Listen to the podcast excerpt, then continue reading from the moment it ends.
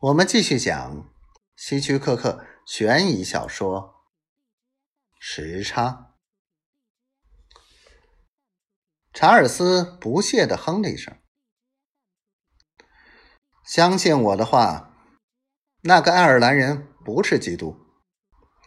这一点你应该比我们更清楚。说着，从一包皱巴巴的香烟盒里拿烟，递给大卫。他谢绝了。好了，开车送这位先生到开心游乐场去吧，带他四处瞧瞧，不能出错。大卫眨眨眼睛，站起身。我不会弄错的。明天早晨送钱到旅馆，我要搭中午飞机回纽约。他们握手告别。查尔斯的手冷冰冰的，很不友好。你第一次到英国来？珍妮驾驶着小汽车，拐过街角时问：“第一次。你经常做这种事吗？”“什么？”我的意思是说，这是你在美国谋生的方式吗？大卫微微一笑。有时候我抢银行。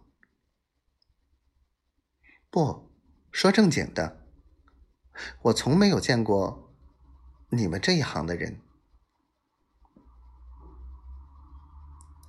大卫认识的第一个女子也说过这话。她是个。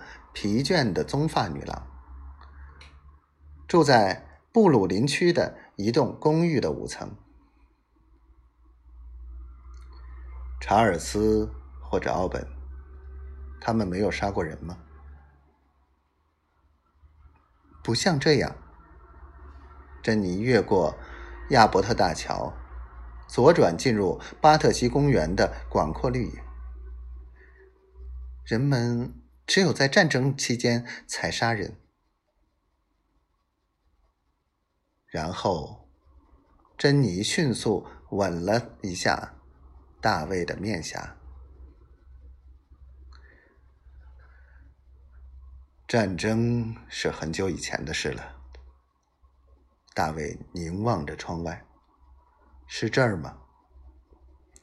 是的。他在一处。停车处停车。从这儿起，我们步行。这是去开心游乐场最近的停车处吗？是的。